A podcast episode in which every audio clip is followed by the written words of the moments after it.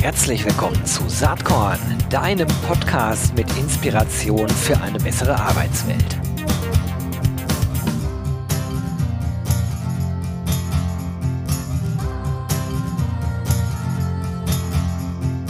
Hallo und herzlich willkommen zum Saatkorn Podcast. Ich habe heute jemanden am Start, wo ich vor gar nicht allzu langer Zeit selbst Gast in seinem Podcast war.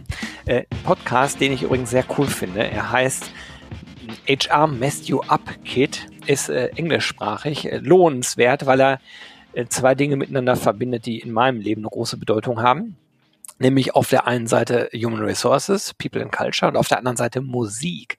Total geile Idee. Und äh, die, die diesen Podcast kennen, wissen natürlich dann jetzt auch schon, wer hier zu Gast ist. Es ist der Host dieses Podcasts, aber er ist auch gleichzeitig Head of Recruiting bei Future Path. Was das genau ist, was er da macht, was das mit Tech Recruiting zu tun hat, wird er uns gleich erzählen. Herzlich willkommen, Sergei Zimpel. Hallo Gero, vielen, vielen Dank, äh, dass ich dein Gast sein darf. Ja, total gerne. Ich freue mich, dass du da bist und ähm, vielleicht fangen wir einfach mal damit an. Wie bist du zur Future Path eigentlich gekommen? Wie war der Weg dahin? Sehr gern. Ähm, also ich bin ja jetzt äh, im Februar sind es glaube ich 13 Jahre äh, im Recruiting und HR unterwegs, ähm, vom vom vom Startup bis zum Konzern alles mitgemacht ähm, und habe immer so ein bisschen äh, nach nach dem Job gesucht, der die Erfahrung so ein bisschen verbindet äh, von diesen sehr verschiedenen Unternehmen. Und dann ist tatsächlich eines Tages ähm, Future Pass auf mich zugekommen ähm, und ähm, Future Pass, wer die nicht kennt, ähm, das ist quasi die interne Recruiting-Agentur von der Volkswagen-Gruppe. Ja, also innerhalb von diesem Konzernkonstrukt äh, ein Unternehmen, was aber noch relativ jung ist, drei Jahre alt, ähm, also irgendwo zwischen Startup und Konzern und irgendwie auch zwischen Inhouse und, ähm, und Agentur. Und ähm, mich reizt immer, äh, wenn sowas einen spannenden Mix hat und irgendwie was Neues ist. Und ähm, ja, habe mich dann total gefreut, äh, dass, dass ich und Future Pastor auch zusammengefunden haben letztes Jahr. Was mich äh, an der Stelle so ein bisschen verwirrt, und das wird wahrscheinlich anderen Leuten auch so gehen, die, äh, die ein bisschen näher dran sind an Volkswagen und gleichzeitig aber doch eine gewisse Entfernung haben. Es gibt Carriot, es gibt mhm. Volkswagen, es gibt die ganzen verschiedenen Volkswagen-Marken, aber es gibt auch Future Path. Wie ja. hängt das alles überhaupt miteinander zusammen? Ja, ist, ist auch äh, echt komplex. Ich glaube, da habe ich selber erstmal ein bisschen in dem Onboarding gebraucht, um da richtig durchzusteigen. Genau, also du hast den Volkswagen-Konzern, äh, da sind wirklich hunderte von Unternehmen dabei, wo Volkswagen dran beteiligt ist. Ähm, wir sind ja auch ein Joint Venture von Volkswagen ähm, und ähm, Work Genius, ähm, einem ähm, äh, Tech-Unternehmen. Und ähm, was ist also die Rolle von Future Pass? Ähm, Volkswagen hat halt irgendwann gemerkt, dass sie sich noch stärker aufstellen können in dem Recruiting von modernen Tech-Positionen. Ähm, was die klassische Automobilbranche betrifft, sind die natürlich wahnsinnig stark aufgestellt, aber es sind halt immer neue Positionen dazugekommen, wie Embedded Software Engineering zum Beispiel. Und da haben sie gesehen, Mensch, da brauchen wir ähm, einfach nochmal Spezialisten und haben dann Future Pass gegründet, wo wir wirklich Tech-Recruiter haben, die sich mit modernen Tech-Positionen in der Automobilbranche, was ja recht schon äh, relativ nischig ist, super auskennen. Und in den drei Jahren haben wir auch einen Pool ähm, von Talenten ähm, aufgebaut, der jetzt bei, ich glaube, 9500 ähm, Personen circa ist. Und wir unterstützen quasi immer dann die Inhouse-Kollegen, Kolleginnen ähm, aus den verschiedenen Unternehmen der Gruppe, wenn die sagen, Mensch, hier haben wir eine besonders nischige Position, oder hier haben wir eine Position, wo wir selber nicht die Kapazität haben. Ähm, wir wollen jetzt aber nicht eine externe Agentur dazu nehmen, dann kommt Future Path ins Spiel. Ah, okay, interessant. Äh, dann nochmal die Abgrenzung zu Carriot, weil Carriot, mhm. so nach meinem Verständnis, entwickelt ja die gesamte Technologie, die in mhm. den Volkswagen-Gruppe, sage ich jetzt ganz bewusst, Fahrzeugen drin steckt. Ne? Und, und, und da hatte ich immer gedacht, dass genau diese Tech-Position, über die du gerade sprichst, dass mhm. die eigentlich mehr oder weniger alle bei Carriot verortet sind. Scheint aber nicht der Fall zu sein. Nee, nee, tatsächlich nicht. Also mit Carriot, äh, den, äh, den Kollegen Kolleginnen bei Carriot arbeiten wir natürlich ganz, ganz eng zusammen. Ähm, die haben auch echt super talentiert äh, äh, Recruiter. Ich weiß nicht, ob du dich mit denen schon mal unterhalten hast. Super, super spannende ähm, Personen dort. Ähm, aber äh, nein, äh, der ganze Konzern oder viele Unternehmen im Konzern haben diese Tech-Position. Ähm, ich gebe dir noch ein Beispiel. Der ganze Bereich Battery Tech ist gerade total stark am Wachsen. Ja. Da gibt es etliche Unternehmen in der Gruppe, die haben natürlich auch viele Tech-Positionen, ähm, aber auch VW AG selbst hat viele Tech-Positionen ähm, und wir haben so verschiedene Verticals definiert. Da ist halt sowas, wie gesagt, wie Embedded Software Engineering dabei. Ähm, da ist aber auch sowas wie ähm, Autonomous Driving dabei ähm, und auch so klassischere Positionen im modernen Tech wie ähm, ERP, ja, zum Beispiel SAP Engineers, äh, ist auch mit dabei. Also damit hast du ja einen ziemlichen Blumenstrauß ähm, an, an Tech-Positionen. Und ähm, für einig, einer der, der, der Verticals ähm, suchten, suchen eigentlich fast die meisten Unternehmen in der Gruppe ähm, auch selbst. Ja, das, das finde ich ganz interessant. Lass uns da hm, ganz kurz nochmal bei bleiben, weil wenn man jetzt aus KandidatInnen-Sicht äh, mhm. sozusagen schaut, dann kann es ja passieren, dass ich gleich von äh, äh, drei, vier oder fünf äh, Rekrutern aus dem Volkswagen Gesamtkonzern angesprochen werde, oder? Für manche Positionen ist es theoretisch möglich, ähm, passiert aber tatsächlich gar nicht mal so oft, dadurch, dass ähm, die verschiedenen Unternehmen ja auch an verschiedenen Standorten sind. Ja, ähm, das du ja auch nochmal ähm, äh, berücksichtigen. Was wir halt häufig haben, ähm, wir besetzen ja sowohl ähm, äh, Perm, also Festanstellungen, als auch Freelance. Da gibt es natürlich viele, die als Freelancer schon mal für Unternehmen X in der Gruppe gearbeitet haben und ähm, darum auch nochmal besonders interessant für Unternehmen Y sind, weil sie die Gruppe halt schon kennen und auch ein bisschen verstehen, wie die ticken und wie die ähm, Kultur auch funktioniert. So, und ich glaube, das ist natürlich dafür ein großer Vorteil. Sicher kommt es mal vor, dass auch äh, KandidatInnen für ähm, Festanstellungen mal von zwei VW-Unternehmen angesprochen werden, kommt tatsächlich aber deutlich seltener vor, ähm, als du jetzt vielleicht denkst. Ah, okay. Ja, ist, ist spannend. Ähm, die Frage äh, kommt natürlich von jemandem, der im Bertelsmann-Konzern arbeitet, der durchaus auch äh, dezentral aufgestellt ist, äh, wo theoretisch solche Dinge auch passieren können. Ne? Also äh, will ich jetzt gar nicht irgendwie äh, allzu kritisch drauf gucken. Aber es ist natürlich bei solchen Konstrukten von außen immer nicht ganz so schnell zu verstehen. Wie grenzt sich das ab oder ist es dasselbe? Äh, anyway, lass uns bei Future Path jetzt bleiben. Äh, spannender Ansatz, ähm, sehr nischig, hast du schon gesagt. Tech innerhalb der Automobilbranche und ähm, in einem Markt, der, glaube ich, von sehr großen äh, Herausforderungen ja gekennzeichnet ist. Ne? Also die Automobilbranche, äh, zumindest auch da wieder, ich komme nicht aus dieser Branche, habe da noch nie gearbeitet, aber wenn ich so die Nachrichten verfolge, steht ja ganz schön unter Druck. Äh, gerade auch mit der Konkurrenz aus Fernost, die äh, gerade in der, in der, ähm, in den äh, digitalen Automobilen inzwischen in E-Autos äh, durchaus äh, Boden gut gemacht haben. Ne? Also das, da ist ja durchaus ein gewisser Konkurrenzkampf äh, am Start. Oder äh, schätze ich das falsch ein? Nein, definitiv. Also in der Branche ist extrem viel Bewegung, aber so ganz ehrlich, das ist ja auch das, was die Branche dann spannend macht ja, ja. und die Arbeit in dieser Branche spannend, spannend macht. Und wenn du dir jetzt mal generell Branchen anguckst, die lange nicht irgendwie darum kämpfen mussten, äh, an der Pole Position zu sein und auch nicht um KandidatInnen kämpfen mussten, ähm, das sind ja dann häufig die Branchen, wo auch die Candidate Experience nicht die beste ist. Ja.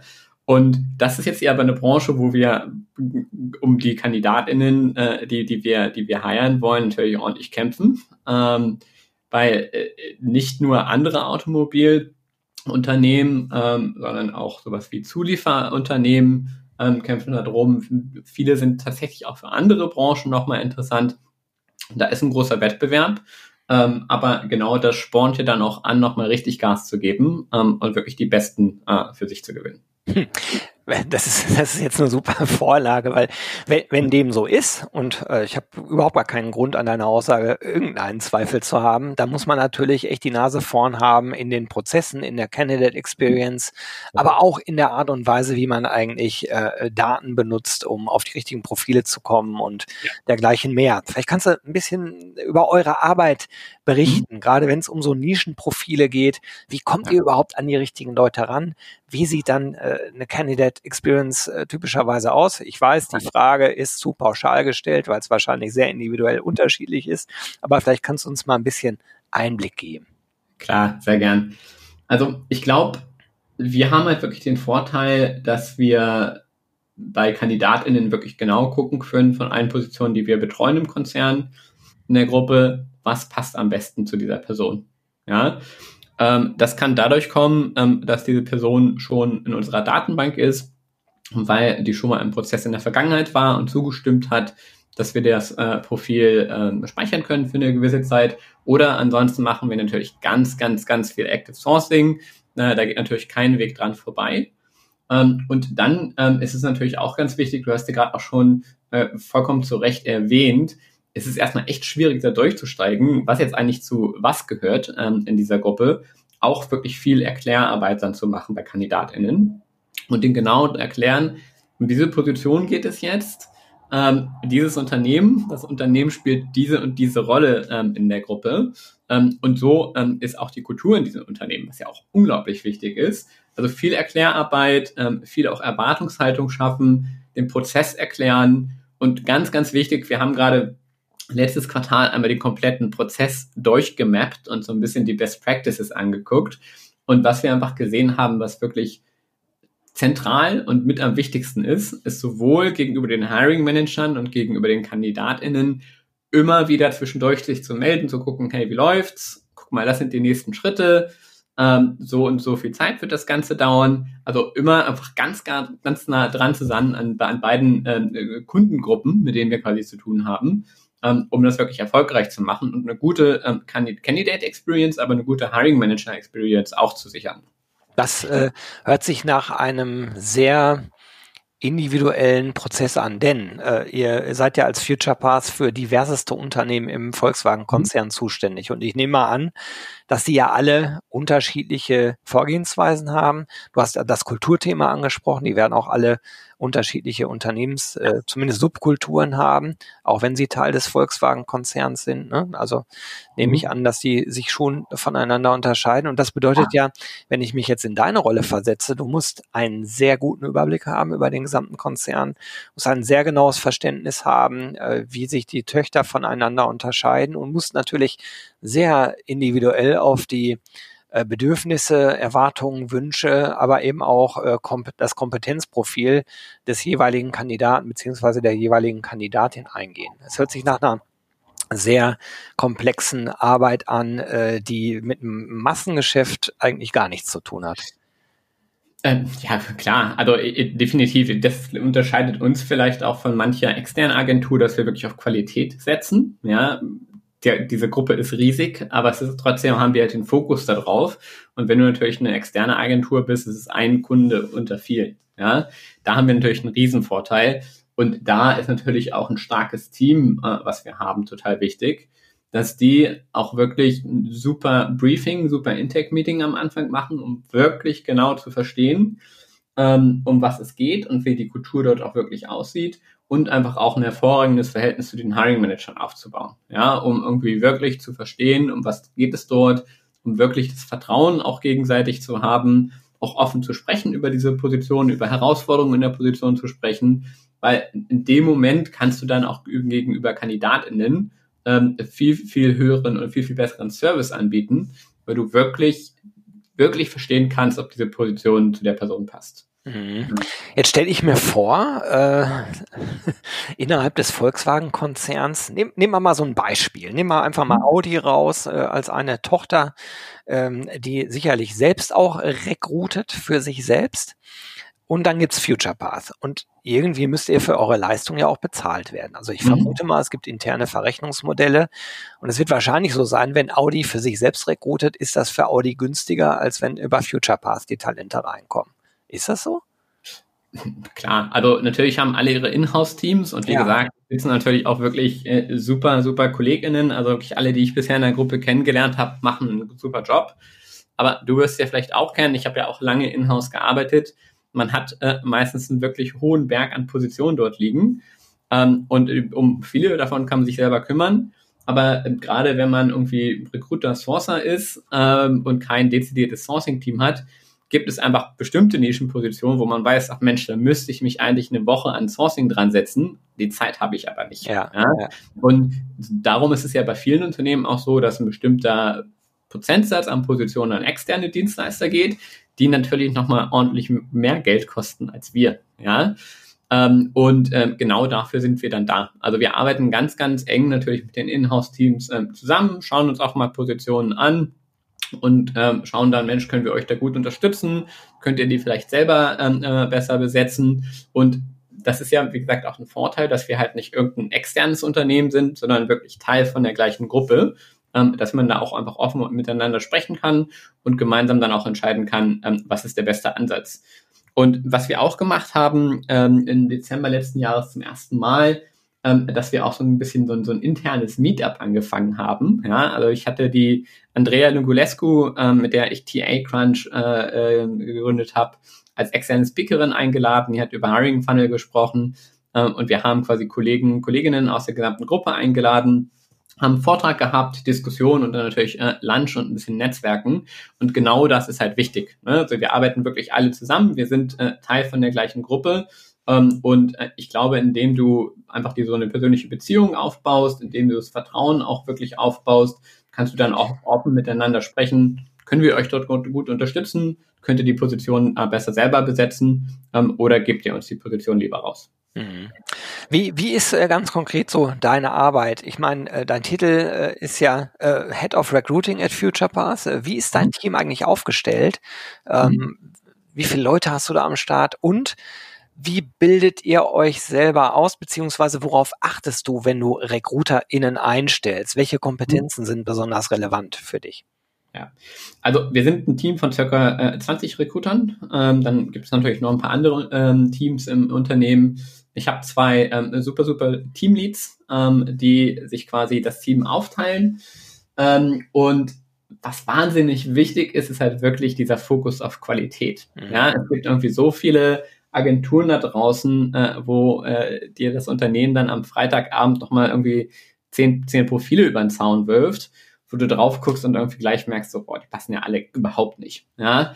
Und genau das machen wir halt nicht, sondern wir sind halt in der engen Abstimmung. Wir verstehen den, äh, die Gruppe und das Unternehmen wirklich gut und detailliert und äh, wir schicken dann vielleicht nicht zehn Profile, ähm, sondern drei, aber die passen dann auch wirklich richtig gut. So, also ich glaube, es ist wichtig, dass das auch Leute sind, die ähm, die Inhouse-KollegInnen ähm, in den Unternehmen auch wirklich gut verstehen, die ähm, natürlich datengetrieben sind ähm, und stark in der Kommunikation, ähm, aber die wirklich ganz klar verstehen, wir wollen nicht irgendwie KandidatInnen andrehen, die überhaupt nicht passen, ähm, sondern wir wollen wirklich ähm, produktiv zusammenarbeiten und wirklich, wirklich Qualität liefern.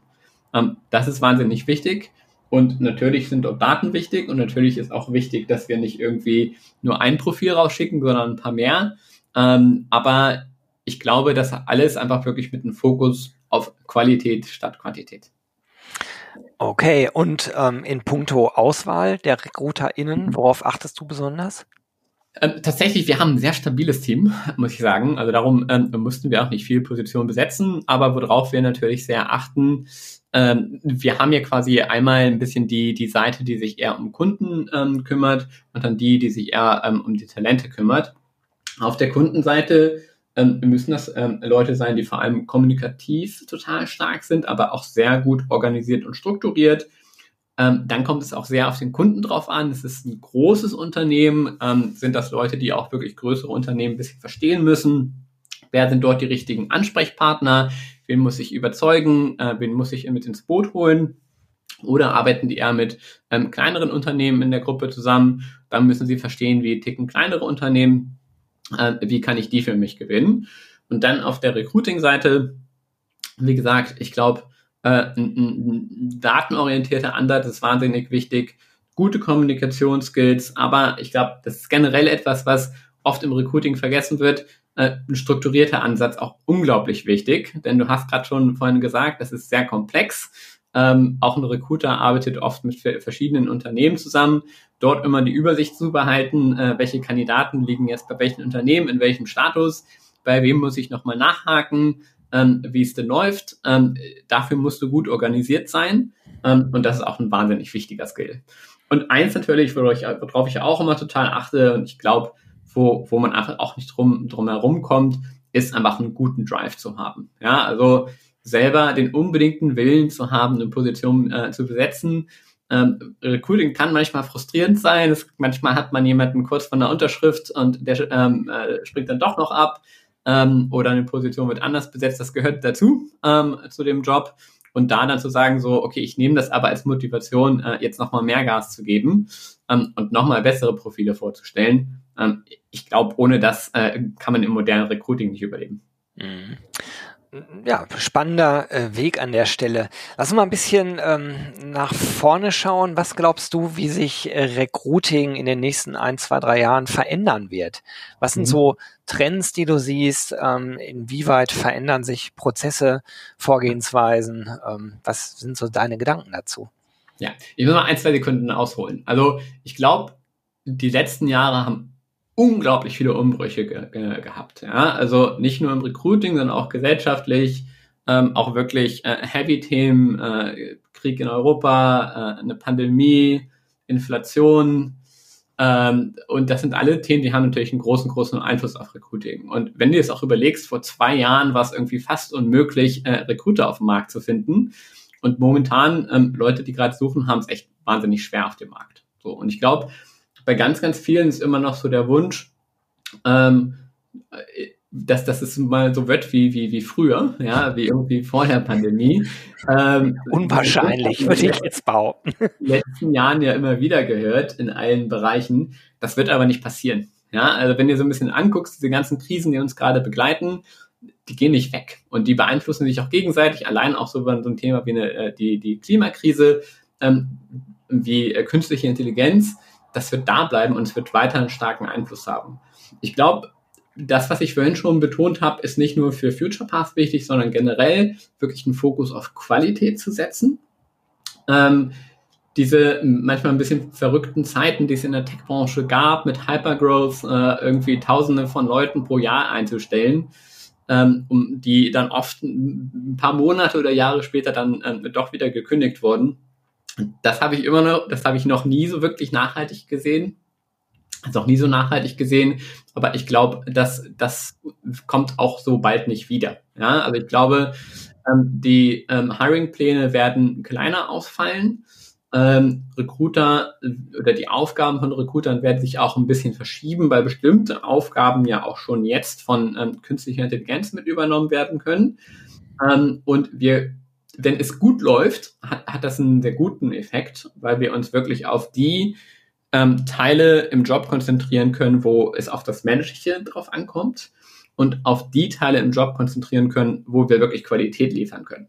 Also ein ganz, ganz enger Kontakt zu den KandidatInnen, ein ganz, ganz enger Kontakt zu den Hiring Managern und anderen Stakeholdern im Unternehmen. Ähm, und gefühlt, Gero, ich habe ja gesagt, ich bin seit 13 Jahren in der Branche unterwegs und seit 13 Jahren höre ich, ähm, oh, wir, wir müssen endlich ein, äh, ein äh, wir müssen wirklich Teil des, des Entscheider in den Tisch äh, werden. Ja? Jetzt haben wir die Chance. Gerade durch diese ganzen Veränderungen können wir uns genau auf die Themen äh, fokussieren, wo wir wirklich einen strategischen Input ähm, auf Unternehmen haben können. Und wenn wir uns hier richtig positionieren, ähm, sind wir auf einer viel, viel, viel besseren Position als noch vor ein paar Jahren. Mhm. Das würde ich ähm, unterschreiben, was du da gerade sagst. Glaube ich auch, dass es so ist. Und ähm, das Schöne ist ja, dass äh, das ganze Themenfeld rund um Attract, Hire, Retain äh, eigentlich noch nie so bedeutsam war wie heute. Ja. Und es, es wird in den nächsten zehn Jahren eher noch bedeutsamer werden. Das ist so meine, mein Glaube, ähm, ne, wegen Digitalisierung, wegen Demografieentwicklung etc. pp. Ja. Ähm, also es war, war noch nie so anspruchsvoll, aber auch noch nie so spannend wie heute. Und ich bin noch ein paar Jährchen länger in der Branche als du. Mhm. Äh, also das ist schon cool, dass wir, dass wir da jetzt sind. Ja, ähm, ich könnte jetzt lange weiterreden mit dir. Zeit schreitet allerdings hier auch voran. Äh, ich freue mich, dass wir uns äh, im Juni auf dem Embrace Festival sehen. Da bist ja auch ein bisschen was erzählen rund um eure Arbeit, wie ihr mit Data arbeitet. Äh, das hatte ich mir so gemerkt. Wahrscheinlich hast du auch noch nicht dir ganz konkret überlegt, wir sprechen jetzt hier am 9. Januar, mhm. was du am 5. Juni oder 6. Juni da erzählen wirst. Aber in welche Richtung wird es grob gehen? Ja, also ich glaube, äh, um was geht's grob? Ähm, äh, Daten im Recruiting. Ähm, ich glaube, ein wahnsinnig wichtiges Thema, aber auch ein sehr umstrittenes Thema. Denn ich habe zwei Extreme gesehen. Entweder Unternehmen, die überhaupt keine Daten äh, nutzen, ähm, oder Unternehmen, und das sind so vielleicht so ein bisschen die klassischen Recruiting-Agenturen, die Daten extrem viel nutzen, aber sehr unreflektiert. Ja, also irgendwie so die typische Headhunter-Butze, ähm, wo, wenn du irgendwie, weiß ich, zwei, drei Wochen deine, deine Benchmarks, deine Ziele nicht erreichst, bist du raus. Ähm, Finde ich auch keinen guten Ansatz. wofür ich argumentiere, und da geht es auch ein bisschen im Vortrag, dass Daten wahnsinnig wichtig sind. Dass es auch ganz, ganz wichtig ist, diese Daten transparent zu machen mit dem Team, auch darüber zu sprechen. Aber Daten müssen immer nicht der Endpunkt der Diskussion sein, sondern der Startpunkt. Mhm. Ähm, was wir zum Beispiel machen, wir gucken uns wirklich jede Woche den äh, Funnel an ähm, von jedem einzigen, einzelnen Teammitglied ähm, und ähm, wenn es dort zum Beispiel vorkommt, dass jemand irgendwie überhaupt keine Interviews hat eine bestimmte Woche, ähm, ist das natürlich etwas, wo man eine Frage stellen kann. Und ein super ähm, Anfangspunkt, das ähm, in einem, in einem äh, Meeting dann von dem Teamlead ähm, mit dem Teammitglied zu diskutieren und auch zu verstehen, Mensch, warum ist denn das gerade so? Ähm, war vielleicht das Briefing von dem ähm, Hiring Manager nicht gut genug? Oder äh, hast du einfach gerade so viele andere Aufgaben, dass du gar keine Zeit hast, Interviews zu führen? Also da auch wirklich reinzugehen und diese Daten zu nutzen, zu sehen, transparent zu machen und ähm, dann aber auch einfach das zu nutzen, um, um, um Teammitglieder und RecruiterInnen gut zu coachen ähm, und dabei zu helfen, noch besser zu werden. Das gefällt mir total gut, wie du darüber äh, nachdenkst. Das wird mein großes Thema in diesem Jahr werden, nämlich ähm, die blinde Daten- und Technologiegläubigkeit ein bisschen anzugreifen. Ne? Es ist super, mit Daten zu arbeiten. Natürlich ist es super, Technologie State of the Art äh, einzusetzen. Aber der menschliche Faktor ist eigentlich ja. der, der den Unterschied macht und der auch den Wettbewerbsvorteil äh, langfristig sichert. Ne? Kurzfristig kann man sicherlich mit der richtigen Technologie auch Wettbewerbsvorteile äh, rausbekommen. Nur um es ganz platt zu sagen, wenn alle ChatGPT nutzen, wo entsteht dann der Vorteil? Der Vorteil entsteht ja dann nicht mehr in der Nutzung der Technologie, sondern in der Art und Weise, wie sie genutzt wird. Und da sind wir wieder beim Menschen. Äh, so, bin, bin ich 100% bei dir. Ja, cool. Ähm, du, letzte Frage für diesen Podcast. Äh, Saatkorn hat den Claim Inspiration für eine bessere Arbeitswelt. Mhm. Gibt es irgendwas, was dich in letzter Zeit inspiriert hat? Das kann sein. Ein Buch, ein Film, ein Gespräch, äh, irgendwas im, im privaten Kontext, auch im, im Job. Äh, du gehst ja mit sehr offenen Augen durch die Weltgeschichte. Vielleicht hat auch einer deiner Podcast-Gäste was Cooles gesagt. Schieß mal los. Ich fand natürlich unsere Episode super inspirierend, eh. Nein, aber ähm, um, um, um vielleicht noch ein anderes Beispiel zu bringen, ich bin jemand, der, der total viel liest, also sowohl Sachbücher als auch ähm, Romane. Ähm, und ich, ich finde, es gibt so ein total spannendes, nischiges äh, Genre. Und zwar so frühe, bisschen philosophieorientierte Science Fiction aus den 50ern, ähm, die sich eigentlich mit ganz vielen modernen Problemen auseinandersetzt. Und es gibt ähm, das Buch äh, Player Piano von äh, Kurt Vonnegut. Ähm, Sorry, wie heißt es? Äh, Player Piano. Player ähm, Piano. Genau. Wo, wo es eigentlich um künstliche Intelligenz geht. Ähm, also es geht eigentlich darum, dass die Maschinen ähm, schon die Arbeit, die manuelle Arbeit übernommen haben und jetzt aber auch äh, quasi die äh, intellektuelle Arbeit übernehmen ähm, und quasi was die, was die Auswirkungen auf die Gesellschaft sind. Äh, das alles wirklich super geschrieben, so ein bisschen satirischer Ton. Und was ich ganz charmant finde, halt aus dem Blick aus den 50ern. Also die, die Computer sind dann halt wirklich große Maschinen ähm, und nicht irgendwie ein, ein Serverraum äh, wie heutzutage, den man vielleicht gar nicht mehr sieht. Ähm, und äh, ich finde das total charmant, aber auch echt was, wo man äh, total drüber nachdenken kann. Und ich glaube, das ist auch etwas, was wir überhaupt noch gar nicht verstanden haben, ähm, was, was wirklich die gesellschaftlichen Auswirkungen ähm, äh, ähm, KI-Technologie für uns haben wird. Und ich finde das ein total spannender Punkt, äh, gerade über einen Roman äh, da einen Zugang zu finden und ähm, so ein bisschen Inspiration zu bekommen, ähm, sich damit auch kritisch auseinanderzusetzen. Hört sich ganz spannend an. Geiler Tipp, werde ich in den Show Notes verlinken. Ich werde natürlich auch äh, dein, äh, eure Webseite von FuturePath verlinken und dein LinkedIn-Profil. Äh, war ein Vergnügen, mit dir zu sprechen, habe ich auch nicht anders erwartet. Und ganz, ganz herzlichen Dank. Dir jetzt erstmal einen guten Urlaubstrip und äh, ja, wir sehen uns aller spätestens im Juni beim Embrace Festival. Super. Gero, tausend Dank und äh, auch ein großes, großes, großes Danke äh, an, an dich. So, das war's mit dieser Saatkorn Podcast Episode.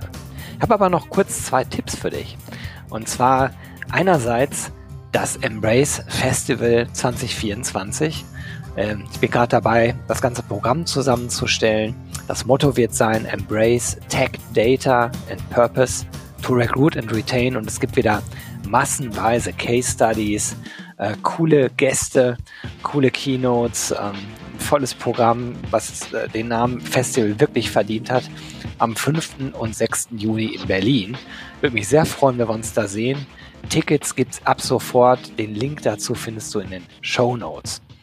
Und gleichfalls in den Show Notes findest du auch den Link für den Saatkorn Newsletter. Jeden Sonntag gibt's da die volle Packung Recruiting, Retention und HR Tech. Das Ganze natürlich kostenlos, ähm, gespickt mit allem Content, mit Podcasts und äh, oft auch mit Verlosungsaktionen. Und auch den Link gibt's in den Show Notes. Und jetzt ist das Werbeprogramm auch vorbei und ich sage einfach bis bald.